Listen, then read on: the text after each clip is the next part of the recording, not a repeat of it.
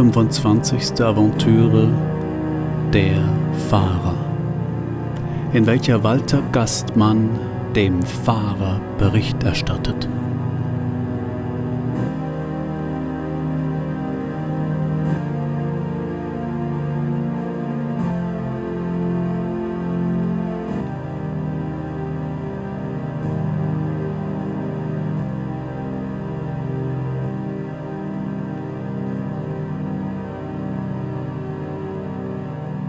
Da saß er auf seinem Platz in der Sonne. Großartiges Wetter.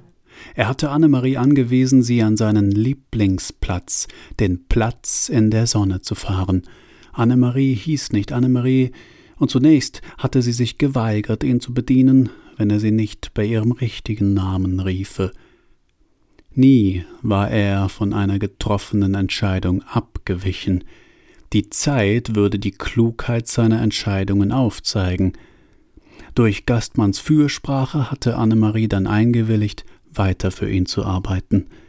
Er genoss diesen Überblick.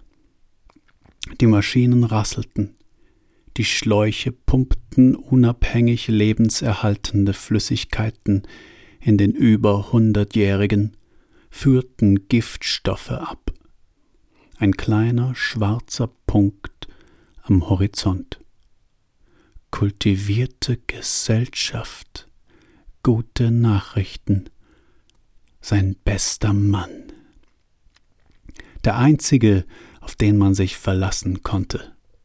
Sein bester Mann war zurück. Eine kleine Freudenträne. Der Robotermensch, Gastmann, auf der Veranda, ein kühler Eiswind, Annemarie bringt Obstsaft, Gastmann erstattet Bericht. Der Robotermensch ist ein bisschen angesäuert, weil Gastmann sich seit Wochen nicht gemeldet hat, will seinem Unmut aber auch nicht Luft machen, um sich keine Blöße zu geben, da er damit zugeben würde, dass er keinen Einfluss auf Gastmanns Erscheinen hat. Gastmann erstattet also Bericht. Das Projekt ergibt sich aus dem Gespräch, ist sozusagen fehlgeschlagen. Es wird nicht möglich sein, das Leben des Robotermenschen zu verlängern. Besäße er noch einen Kehlkopf, würde der Robotermensch an dieser Stelle schlucken. Er schweigt. Zu hören nur das Blubbern eines Schlauches. Symbolsonate 23 Blut, Tau, Kälte, im Käfig saß die Maus, Thais, Od, Thais, Os, Schneesolation, Schnalter, Schneerwirrung. Im Käfig saß die Maus, Kaule blälte, Tode Farbe, Eistod, Todeis, verwirrt, alt, isoliert. Verwahrloster, wolfloser Bartolfer, Wolfsbarter, wahllos.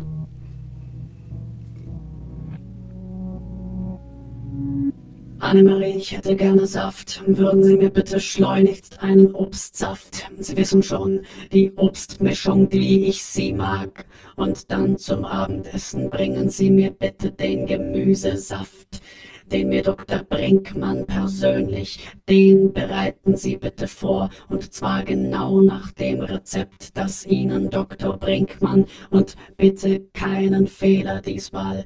Letzten Dienstag haben Sie ja die Zucchini nicht geschält, das habe ich herausgeschmeckt, also wenn Sie dann bitte den Obstsaft, wie gesagt, den Sechsfrucht-Multivitamin, der für den heutigen Tag auf der Liste steht, nicht den vier Frucht Tropical Sensation, nicht den frische Orange Mango auslese.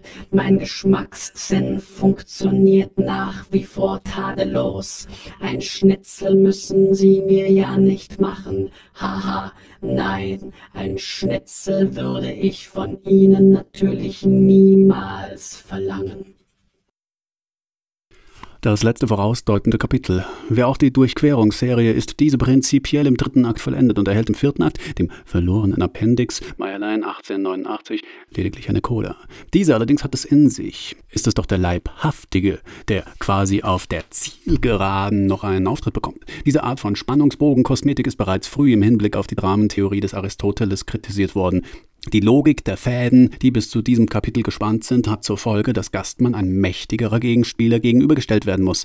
Da allerdings Gastmann axiomatisch als der absolute Bösewicht gesetzt ist, kann es keinen mächtigeren geben als ihn. So erklären sich die verschiedenen Versuche, zuweilen ironisch, einige Überlegungen zur Dramaturgie.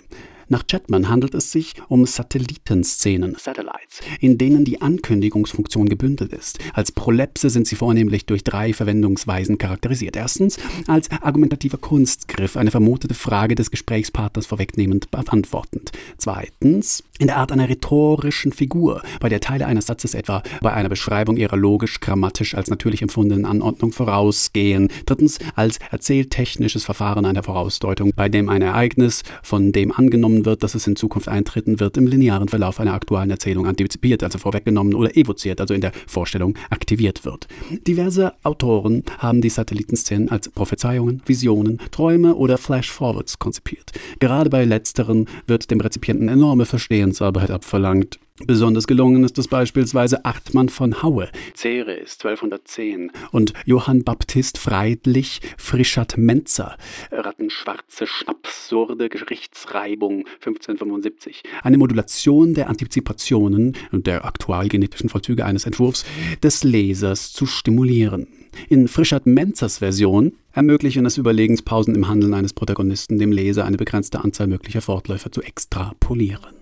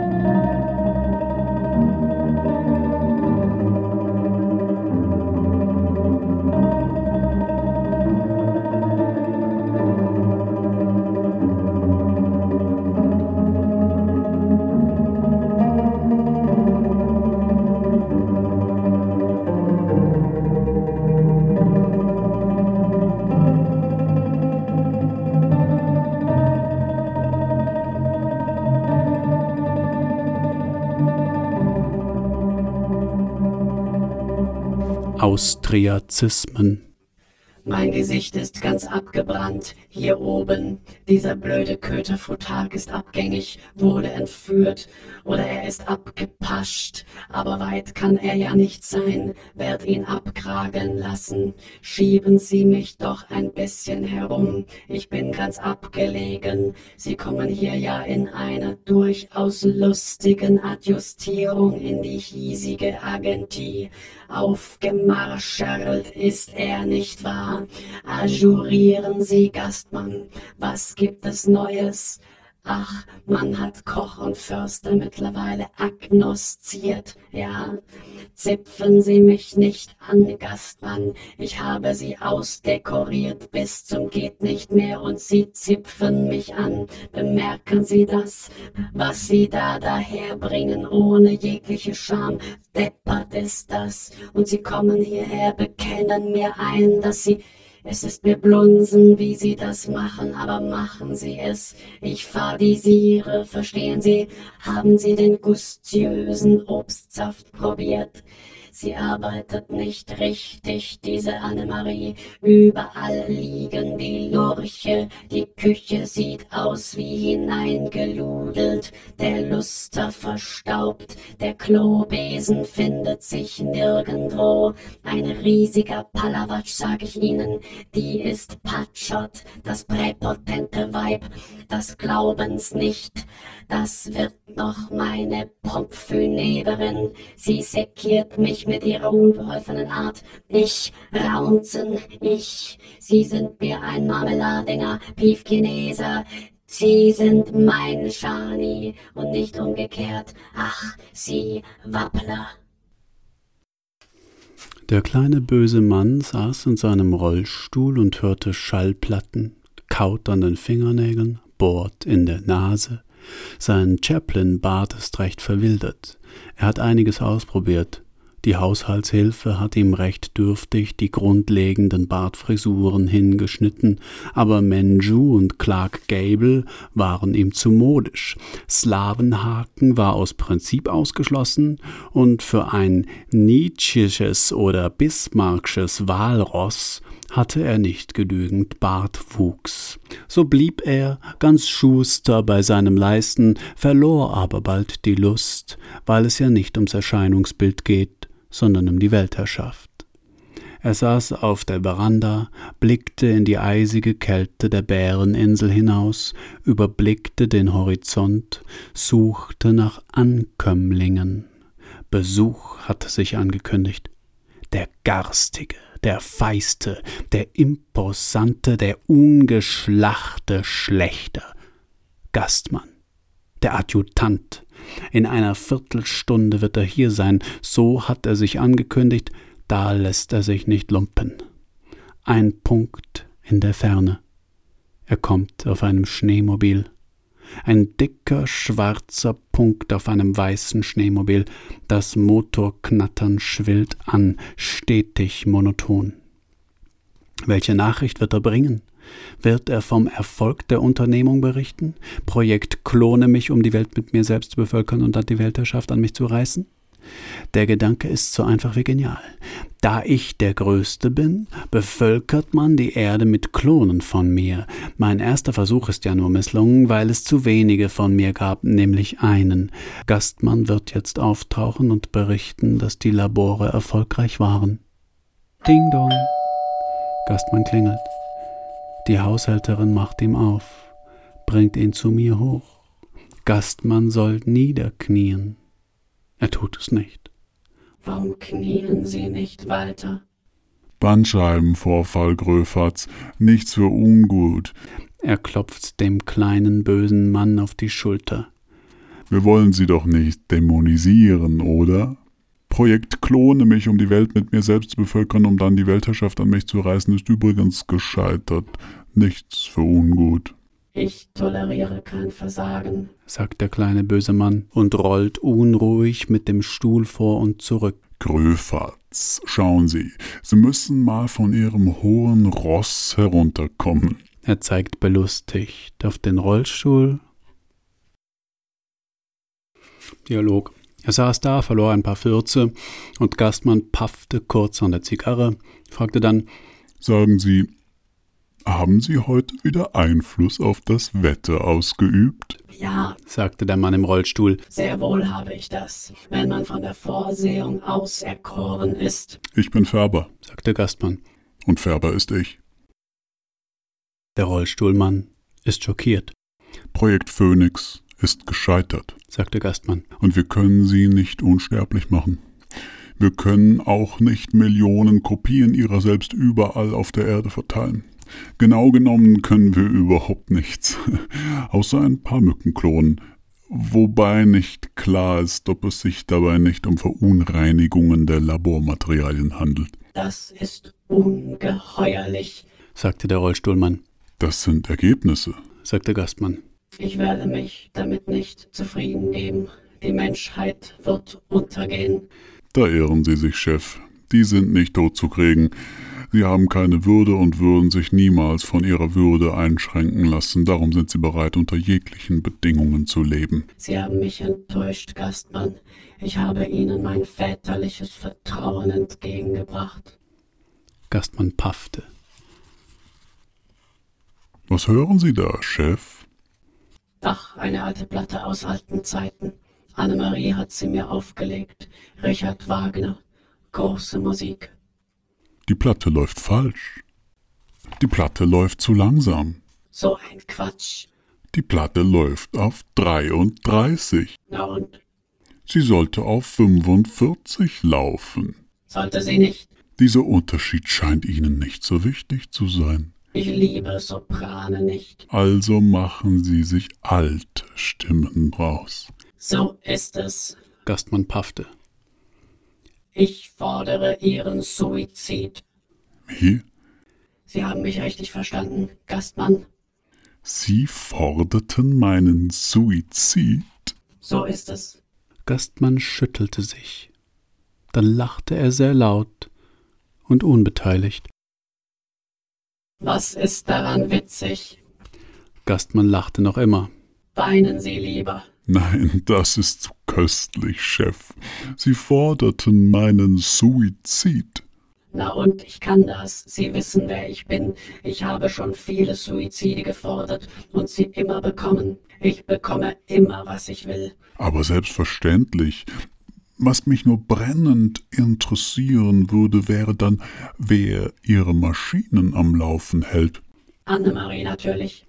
Annemarie wird in dem Moment von hier abreisen, da sie erfährt, dass ihr keine mehr das Gehalt überweist. Ich überweise Annemaries Gehalt. Nun, genau genommen tue ich das, weil genau genommen ich ihr gesetzlicher Vormund bin und weil sie genau genommen keinen Pfennig besitzen. Was für eine Ungehörigkeit. Ich bin keine Privatperson. Ich brauche kein Geld. Ich bin Staatsoberhaupt. Ich bin eine Idee. Jeder kennt mich. Ich habe viele Sympathisanten. Sobald Sie weg sind, Gastmann, werden sich die Leute um meine Gunst reißen. Sie lieben mich. Nun, genau genommen wissen die Leute nicht einmal von ihrer Existenz. Wovon sprechen Sie? Genau genommen sind Sie derjenige, der den Suizid begangen hat und den ich geklont habe. Das Problem dabei war nur, dass das Genmaterial so minderwertig ist, dass man die Klone mühevoll am Leben erhalten muss. Sie sind der lebendige Beweis dafür, dass Projekt Phoenix gescheitert ist.